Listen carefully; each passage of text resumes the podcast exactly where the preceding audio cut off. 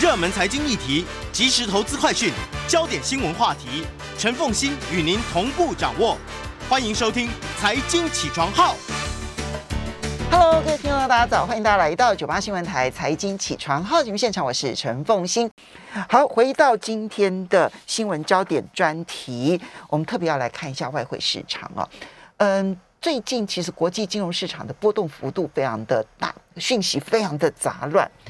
那所以这个对于外汇市场来说，它就变得更加的难以难以预判。好，我们今天特别邀请新展银行台湾财富管理投资顾问部的副总裁陈玉佳陈副总裁来跟大家好好谈一下外汇哦，也非常欢迎 YouTube 的朋友们一起来收看直播。Hello，玉佳早。凤欣早，呃，各位听众朋友们，大家早，还有 YouTube 的观众，大家早。好，我们就呃，我我们就我我今天就请这个玉佳帮我准备的哈，包括了美元、欧元、英镑、澳币、人民币跟日元，嗯，好。那其实你看完了这六种主要的货币呢，你就大概知道新台币怎么走势。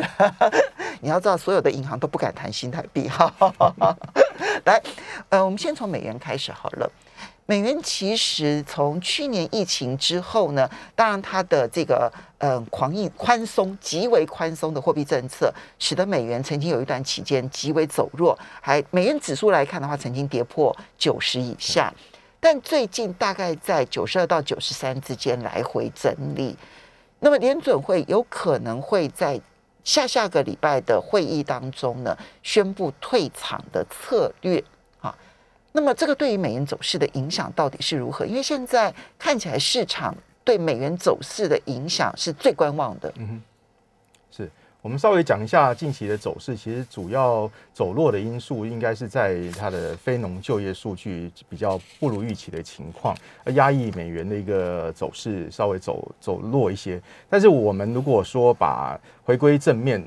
来评估它的经济形势来看的话，还有他说可能进行的量减码量化宽松的一个进度来看，市场原本预期的是九月可能会有一些计划出来，那只是时间的问题。我们认为说这个数据可能有一些影响，但是可能影响是说时间往后延，比如说到十一月或者到十二月来宣布它进行减码量化宽松的一个措施，还有它要怎么样来减码。那这样的一个情况只是。一时间把美元稍微打落下来一嗯。一度而已，那我们会觉得说，如果持平而论，它未来终究还是要进行减码量化宽松，嗯，只是时间的问题，所以可能是往后延一两个月。那所以以目前的一个角度来看，我们觉得九月宣布这件事情的一个机会稍微比较偏低一点点，反正是十一月或十二月宣布今年底或是明年初来进行减码量化宽松的一个机会比较高。嗯，那至于说怎么样来去做减码量化宽松这个步调怎么来进行？目前比较呃多一点的一个评估的话，大概是我们我们是评估大概每个月会减少一百五十亿到两百亿美元。那目前是每个月呃购买一千两百亿美元的一个公债或那个 MBS 的部分。嗯，那我们觉得这个进度应该是一百五十亿到两百亿之间，所以可能就是每个月减少一百五十亿到两百亿美元。所以它大概 可能这样，如果是如果是这样子的假设，这个假设如果是正确的话，它大概会花大概六到九个月的时间，就是完全的退场。是 OK，大概是这样的一个估计。那所以到明年下半年，它就可能不再增不再购债的一个情况。嗯，那接下来市场要关注的应该就是它升息的时间点。那目前的一个市场普遍是预期，包含我们呃新盛集团也是预期，大概二零二三年之后才会谈到这件事情。明年应该不会，对。所以明年不会升息，后年才会升息。是，好，这是你们去预判联准会的。这一个行为哈，然后所做出来的估计是。那如果这个估计都照你们的预判的话，美元指数会是一个什么样子的走势？因为第一个关卡当然就是下下个礼拜九月二十一、二十二号的这一个会议，它会不会就宣布它的退场策略？好，这个是第一个观察的时间点，这个就会影响到美元的波动了。那第二个时间点，就你刚刚讲，你们认为最有可能的时间点，其实反而是在十一月底的这一次会议。那这一次的呃十十十二月中十二月中，对不起，十二月中，因为一个半月才开一次嘛哈。十二月中才有可能宣布，那可能会一直一路每个月每个月减少的方式，到明年年中可能六七月，好，甚至于是八九月才会完全的停止购债。对，那它就会有短期的美元波动跟中期的美元波动的预判了。呃，从这个角度来看啊，其实我们呃，就是用预估值来看，我们会觉得说，美国的十年期公债殖利率是一个蛮关键的观察指标。那我们呃，我们呃是预估今年底美元的呃美国十年期公债殖利率应该是有机会慢慢升到一点六，一点六个 percent。那主要基于这样的观点之下，我们觉得说利差的一个角度应该会慢慢推升美元的一个呃表现。嗯，那到明年底，我们甚至预期呃，因为景气开始复苏比较走稳的一个情况，那个十年期公债可能会上到两个 percent。基于这样的一个理由，我们会觉得说美元表现应该不像市场普遍的预期，说美元应该呃会走弱很多，所以。对美元指数的预估，我们会觉得说到年底应该有机会慢慢缓步升到九十五。那现在大概是九十九十九三点七，我看左右。嗯，那呃一度也破突破到九十三以上。那我们会觉得说，呃，在这段时间可能稍微沉寂，因为这样的一个经济数据，上礼拜的经济数据比较弱一点，让市场比较紧张。那事实上，你如果去看它的一个经济数据，其实结构上，刚上一段节目也有分析，只是有些产业可能面临到一些问题，特别是呃，比如说加州在大火，嗯，哦，它旅游业没有没有办法有很好的发展，然后纽奥良呃纽奥良的一个水灾、飓风，对，甚至于到了纽约，对，所以。呃，这样的情况，那那些呃，就是休闲旅游业的一个就业人口是没法成长，嗯，所以我们看到是零成长的一个情况。所以这个如果是一个暂时性的因素，未来有可能会再往上回升，特别是灾后总是需要重建的一个情况。所以这个就业数据，我觉得可能我们要再多观察一段时，多观察几个月的时间来做判断哦。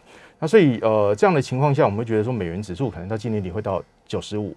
那到今年底就会到九十。对，那到明年第一季，还基于我们刚刚讲的利率的预期，还有景气复苏的预期，所以明年第一季有可能升到九十六。嗯，好，所以这样子说起来的话，其实反而会在今年的第四季，它会是可能是强的货币。对不对哈？今今年第四季是强的货币，一直到明年可能都是相对强势的货币，是对不对哈？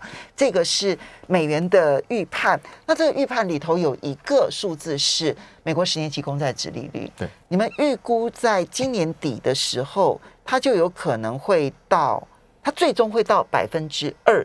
现在是一点三三四，所以呃，如果是到百分之二的话，那幅度非常惊人哎。其实呃，应该讲说。在呃联准会的一个量无上限量化宽松的政策底下，你会感受到其实就像一个病患进入加护病房，你给他呼吸器，给他下重药，但是事实上我们的景气，美国的景气是一个持续改善复苏，即使是受到一些压抑，它还是成长，所以呃。他们现在还不敢升息的一不敢升息的一个重要因素，就是他觉得这个复苏可能不稳定。嗯，但事实上数字告诉我们，它是已经是相对稳定。它已经是全球最稳定。你可能可以慢慢，呃，那个药不用那么重，你可能呼吸器可以拿掉了。嗯，所以你可以慢慢的走出加护病房。嗯，所以在景气复苏的一个基础下，我们会觉得说，呃，这个政策的退场其实也有其必要，不然未来的一个风险也许更大。因为刚刚也提到了，呃，上一段节目也提到了通膨风险开始上来。不过我们认为，我们呃，我们新展集团还是认为说，呃，通膨风险到现在观察都还是一个可控制的风险。嗯，这样子。所以还不至于要做激烈的货币政策。是。所以它会在温和货币政策的引导之下走强势美元。呃，虽然强，但是不像过去那么的直接。好，它只是一个区间盘整的格局，区间区间盘整走间，对不对？哈，当然这些汇率都是相对的。刚刚讲的是美元，美元指数如果会在第四季来到九十五，然后明年第一季到九十六的话，其实它相对的就代表欧元不是那么强。对，这也跟呃国际上面呃的看法可能有一点点不太一样，因为呢，呃，欧洲央行看起来比美国更积极的要提前退场。对对不对？哈，因为欧洲央行在控制通膨这件事情上面，它不是他自己说了算，它的政治压力其实是蛮大的。那但是你们这样看起来，欧元没那么强。就像您刚刚提到的，政治压力蛮大的。其实我们可以知，我们是知道的是德来自德国央行这边的一个压力是比较大。嗯，那主要原因是在德国的一个通膨相在欧元区里面相对是比较严重。那在这样的一个情况下，可能最近的一些呃官员出来谈话，可能都是比较倾向呃，虽然说呃还是量化宽松，但是可能稍微转鹰派。那我们稍微休息一下，但是接下来要如何分析欧元？嗯，我们休息一下广告之后马上回来。欢迎大家回到九八新闻台财经起床号节目现场，我是陈凤欣。我们来看外汇市场的走势啊，在我们现场的是新展银行台湾财富管理顾问、投资顾问部副总裁陈玉佳。那么也非常欢迎 YouTube 的朋友们一起来收看直播。玉佳，所以欧洲央行最近的态度，一般解读是比美国联准会稍微偏鹰派。嗯，好。那么，呃，所以这也是为什么。呃，最近美元指数稍微被压抑，然后欧元稍微变强的原因。可是你们预判欧元其实要能够持续的强很难。是这样的，其实如果说用官员近期的谈话来呃判断他的一个未来决策，当然是一个方向。但是如果仔细去评估的话，其实过去很多官员出来讲话之后，他的一个政策也不见得是真的结果，政策是往这边走，因为有更多的一个其他第一个政治考量，还有经济复苏的考虑，还有通膨的因素，可能影响他的一个货币政策。所以我们会觉得说，呃，到我们目前的一个判断，我们是觉得呃。欧洲央行其实有可能还是会观察联准会减码量或宽松的一个时间表哦，有可能。那如果是这样的话，对，所以如果是这样的话，其实它未必提早会减码量或宽松。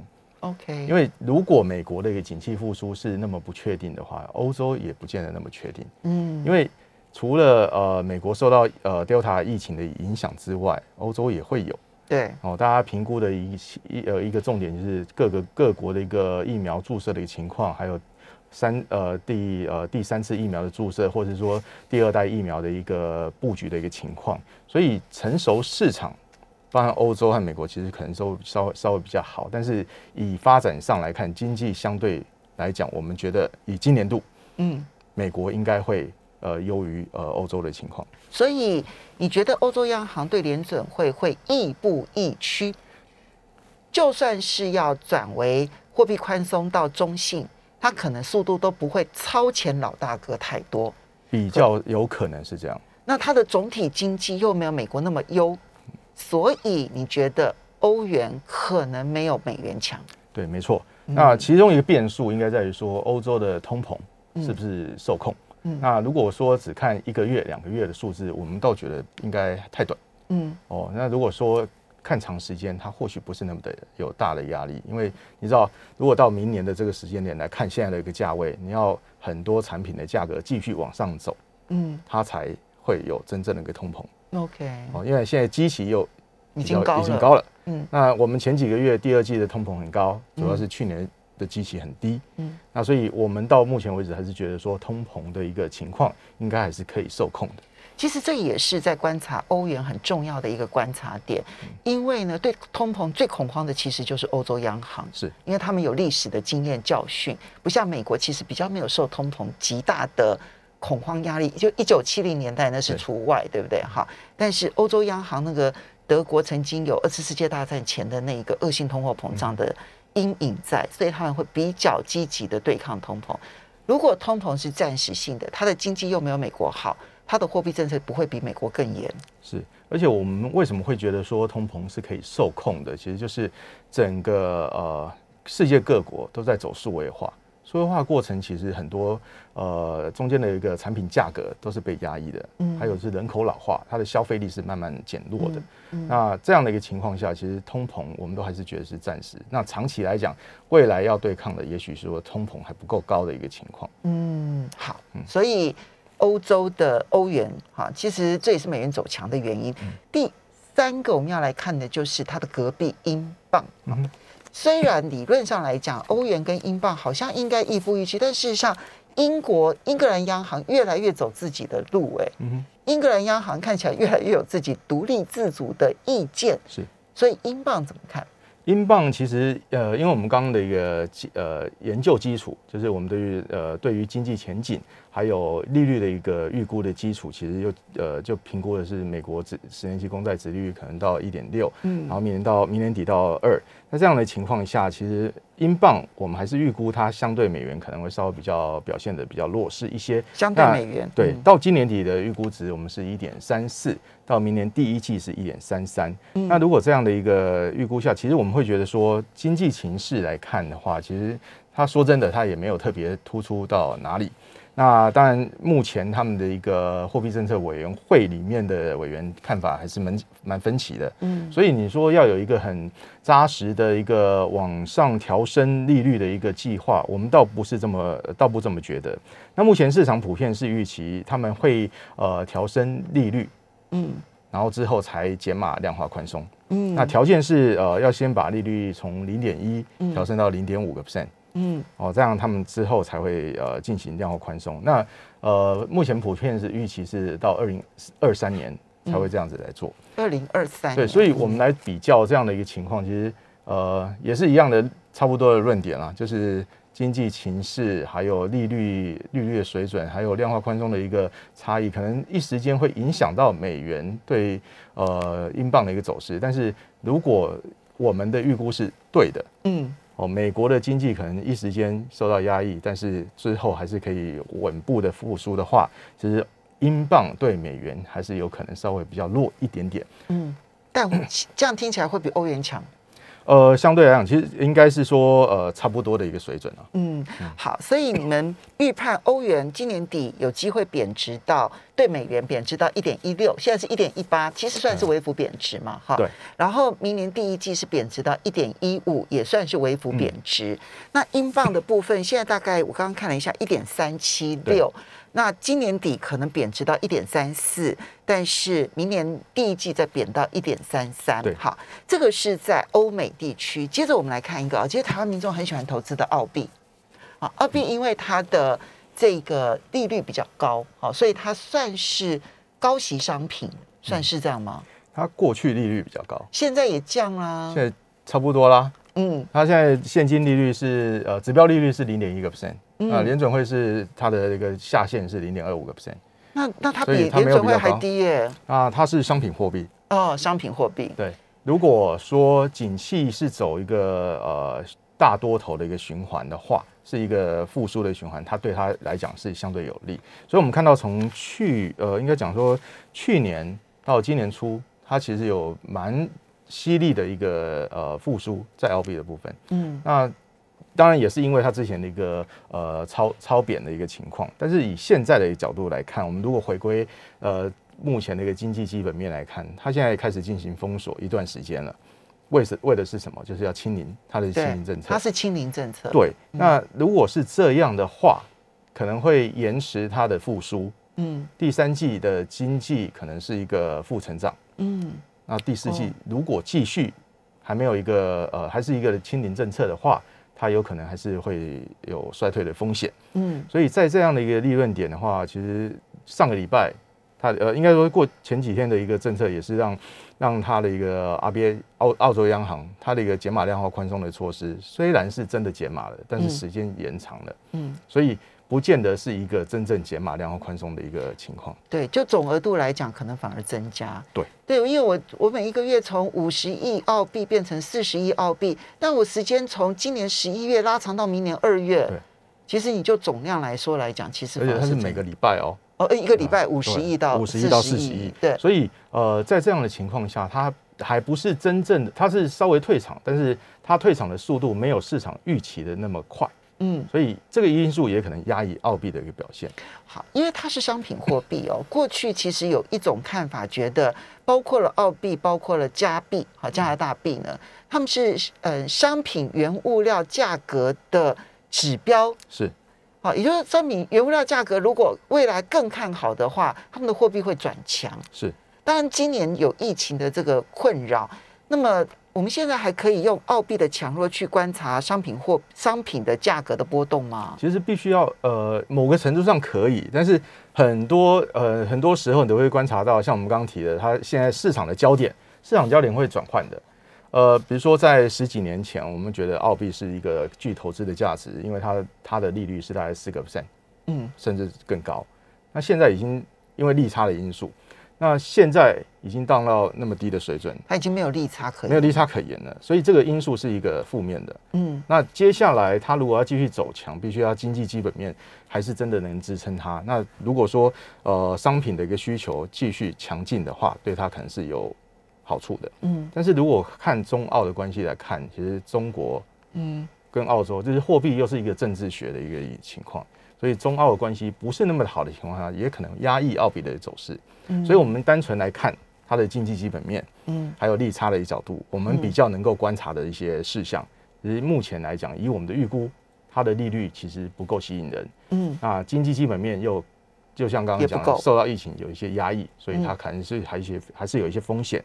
所以我们觉得今年底，呃，澳币对呃澳币对美元应该会贬到零点七一的价位。嗯不过这个幅度呃好像也不是太大了，不是太大就是所以整体来讲，我们呃现在集团对于呃整个汇市的一个表现来看，我们大概就呈现一个区间盘整的一个就是在未来的大概呃一季到半年之间，是还是一个区间的一个情况。那这有边现在接下来我们就要来观察的，就是这台湾民众也很关心的，就是日元的部分嗯哈。那当然。早期呢，大家关心日元，是因为很多人到日本旅游，要知道说我什么时候去换日元。那现在因为也不能去日本旅游了，这样子。可是很多人可能手上还有很多的日元，日元很特别，日日元的强跟弱，其实跟它基本面都一点关系都没有，嗯跟国际基本面影响比较大，跟它自己的关系都没有，怎么看？呃，过去日元算是一个 carry trade 利差交易的主要被利用的一个货币。嗯那当全世界的利率都那么低的时候，其实它 carry trade 的角色可能不像过去那么的重，还是有，哦还是有嗯，因为它现在执行的是负利率政策。那如果这样来看的话，其实呃，我们比较常用的一个一种方式，在一个太平盛世的情况，没有什么特别呃其他政治风险的一个情况下，其实如果用美元的利率去看，相较于日本的利率来看，这个负利负值利率的一个货币来讲，应该是比较贬值的一个机会是比较高。嗯，哦。就利差来说，利差来说，因为你想，美国如果照我们的预估，到今年底十年期公债是会慢慢缓升，对。就算不要升到一点六到一点四、一点五，嗯。其实日本的部分是控制在零，它的十年期公债是控制在零的一个政策的底下，其实它直利率的利差会继续扩大，就有一点六个百分点的差距了，对不对？有可能到这样的一个情况，所以我我们要稍微休息一下，好。等一下回来告诉大家日元的结论看法是什么，还有人民币怎么看。休息一下，马上回来。谢谢。欢迎大家回到九八新闻台财经起床号节目现场，我是陈凤欣。那么今天呢，我们要来谈的是外汇市场的走势分析，特别邀请新展银行台湾财富管理投资顾问部的副总裁陈玉佳，也非常欢迎 YouTube 的朋友们一起来收看直播。好，所以玉佳刚刚讲日元，所以日元过去啊是套利交易力的这个非常重要的一个货币来源。那当然那时候是因为它是只有它零利率，其他的利率都很高嘛。那现在大家都近乎零利率了，那个用来作为利差交易的工具，它其实已经不是那么样的吸引人。相形之下，虽然它有很多是负利率哈，但是相形之下没有那么样子的吸引人。那么嗯，接下来要做一个结论了，就是那日元到年底之前的看法如何？呃，如果回归基本面上来看，刚刚提到利差，还有经济成长。刚呃，虽然说它的一个最近公布的 GDP 似乎呃优于市场预期，如果相较强弱势的话，其实它还是落后呃欧洲和美国。嗯，对。对，他还是比较，而且他没有 就你知道他第二季好开心哦，说哦这个调高啊，然后比第一季成长百分之一点九啊，但是你你去看一看别人的数字，对，所以在呃经济成长情势，还有它经济成长未来面临的风险是什么？嗯，其实它疫情还没有一个很好的一个解决，对，所以它经济他一直在摇摆要不要清零，对它呃从来没有清零过嘛，对，它的政策看起来也没办法。虽然呃日本捐给台湾很多疫苗，我们很感谢，但是不，他们的经济就是没有办法一个正常的一个回升。那另外就是它的一个通膨，嗯，你很少听到说日本的通膨强到需要升息嗯，哦。日本央行的通膨目标似乎从来没有达到过，对啊，百分之二对他们都好遥远哦、所以如果再从这些角度来判断的话，利差还有经济成长的差距，相较于美国，所以我们会觉得说，美元应该会相对日元会表现得比较好，嗯比较强。那到今年底的预估，我们会觉得说它可能会贬，呃，美元会升到一一三，日元日元是走贬的。啊，就日元的数字越高，其实就是越贬值。对，现在大概是一一零。对你们觉得到年底之前，它会贬值到一一三？对，对不对？到好，第一季有可能到一一一五。对，好，所以这样看起来哦，美元相对于欧元、英镑、澳币、日元都是一个缓升的一个态势。是。啊那人民币也是吗？人民币比较不太一样，我觉得这个人民币这个货币应该是比较偏向政策面的倾向，嗯。就是央行它觉得应该设定什么样的一个水准，嗯，或者说它的态度是比较倾向回呃稳稳定的一个情况。在现阶段，我们觉得呃央行的态度是需要被观察的。嗯为什么？其实如果看呃五月份央行讲了，它在合理和平衡的基础上基本上稳定。嗯对人民币的汇率的评论，所以呃，中国央行也没有说呃，也不倾向说透过人民币来解决它通膨的呃人民币升值来解决它通膨的问题。嗯，好，哦这是一个观察点，就是各国其实都有可能，就它的汇率啊的呃各国央行的政策上面啊，其实在考虑它的汇率的时候，其实通膨是一个很重要的观察点啊，就你要不要控制通膨啊？那么，嗯，当然，其实以美国跟跟欧洲，因为他们这种国际货币来讲的话，或者是日元，他们重点其实就是我的我要不要释出资金啊，就释放资金啊，这是跟通膨有关的，或者我收回资金。是如果通膨太严重，我就收回资金哈，这个是嗯欧洲央行或者是美国央行的做法。那像中国大陆央行，他们要考虑通膨的问题就不一样，嗯，或者它跟土耳其啊这些，他们可能就不一样，他们要考虑的是输入型通膨。对，所以如果这个国际原物料价格涨太多了，这时候我一定要让我的货币强一点，我才买进来的东西相对便宜。对，这是他们的考量，但是中呃中国央行并没有这样的来考虑。因为他们通膨一点都不严重。他们可能呃在第二季的时候稍微有一点担心，因为它的经济成长毕竟相对呃其他国家强一点，而且强劲的成长幅度是市场很意外，所以我们呃那时候稍微有碰到一些震荡。哦嗯，它它可能经济成长，然后可能有一些需要一些紧缩的措施，但是但是到现在为止，我们也看到了它在七月份有降准的一个措施，嗯在当时市场就有一些杂音出来说，是不是中国经济成长碰到一些问题？嗯那后来也证实也是啦。那除了呃成长碰到问题之外，疫情也让它有稍微起来一点，所以也压压抑的一个呃市场的表现。但是你如果去看人民币的表现，其实蛮稳定的。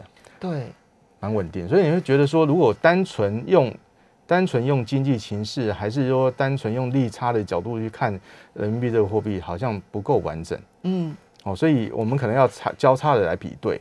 那现在来看的话，如果用经济形势来看的话，它稍微呃，如果用出口数字来看，它上礼拜公布的出口数，呃，这个礼拜公布的出出口数字稍微比预期来的好一些。哎，意外的好。对，嗯所以我们可能对这个货币来讲，也是必要必须要用一个比较持平、持稳，然后相可能要相对相信他们央行的态度来的角度来看。所以他说要稳健，他说要平稳，你就要相信它是稳健而平稳因为。如果说我们比较今年以来啊，美嗯元对呃人民币的一个表现来看的话，美元是大概呃就是升呃人民币是升值的接近一个 percent，零点九个嗯 percent 左右，所以是不是稳也是蛮稳的。嗯所以相对于其他货币对美元的一个波动幅度是蛮大的，所以嗯它真的是维稳。所以嗯，但是如果去看人民币相对澳呃那个欧元啊，还是相对日元来讲，其实人民币是相对比较升值的哦，因为、呃那个那因为美元其实在今年已经是强的了。对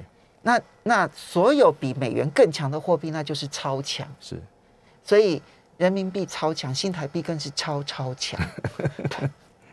所以对人民币的预估，我们倒觉得说，呃，假设了，用我们我们刚刚一直是用基本面的角度来看，利差的角度来看，其实呃，以美国，我们我们会觉得说，今中国今年的 GDP 普遍来讲是有稍微压抑，没错，用往下调了一些。那本来很多国家呃很多那个券商都是预估大概有接近十个 percent 的成长，现在都往下调了，大概就是八九个 percent 的一个成长。甚至有更低的一个预估，他们自己预测是百分之六点五啊。对，那所以呃，所以基本上这样的一个情况下，我们会觉得说，美元的美元相对人民币应该还是有升值的一个机会，但是空间还是一样，就是幅度不是那么的大。那到年底的预估大概是六点六，那到第一季是六点七，现在大概是六点五几嘛，对不对？对，所以六点四六六点四多，六点四多这样，所以那这样子。变化幅度真的非常的小。对，其实如果观察过去半年左右的时间，其实它基基本上就是在这样的一个区间做震荡。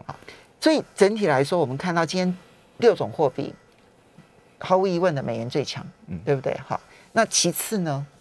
呃，再来应该是相对性来讲啦，其实觉得说稳定度的。角度来看，应该还是呃人民币。人民币，然后那欧元、英镑跟澳币，我我们会觉得说可能就都差不多，都差不了太多。弱的话，可能日元会稍微比较弱。就日元可能是这里面这个排序的话，可能是这样。好，所以这种 这种这呃，它所以它是有一整套经济基本面，各个地区的经济基本面这样预测。那所以我们就简单的来给大家一些投资策略吧，是建议。好。以目前的一个市场情势来看的话，我们的判断啊，其实投资人应该还是要用一个投资组合策略的角度去做你的资产分配。嗯，那以呃这目前的一个经济周期来看，我们过去来讲，其实呃有个呃就是传奇投资人讲的，就是牛市是诞生于悲观，嗯，成熟于成熟呃就是成熟于怀疑，嗯，还有呃成长。呃，在怀疑中成长，然后成熟于乐观，然后死于兴奋。嗯，那这个好像是科斯托兰尼说的。呃，约翰坦伯顿。呃，约翰坦伯顿啊，坦伯顿，坦伯顿。对对。那我们会，你觉得现在是什么样的阶段？我觉得现在现在其实是乐观，怀疑中的乐观呢。对，我们也差不多这样的看法。什么样的基础？其实我们看现在美国的呃货币型基金，嗯，它的规模接近五兆，嗯。在这样那那么高的水准，我们绝对不会觉得说它是一个很乐观的，因为现金非常的多，嗯，所以在现金非常充斥的一个环境下，我们会觉得说，资金如果布局在那个相对风险，还是需要找出路，嗯，要布局在一个相对风险性资产的一个情况是比较好一些，然后有一些收益。OK，所以可能风险性资产多一点点，收益性资产稍微的这个一定的比例，对不对？哈，然后均衡配置了。好，所以。如果说是以就比例的分配来看的话，风险优先，收益，然后最后是一点点避险。是，时间的关系，要非常谢谢新展银行的副总裁陈玉佳。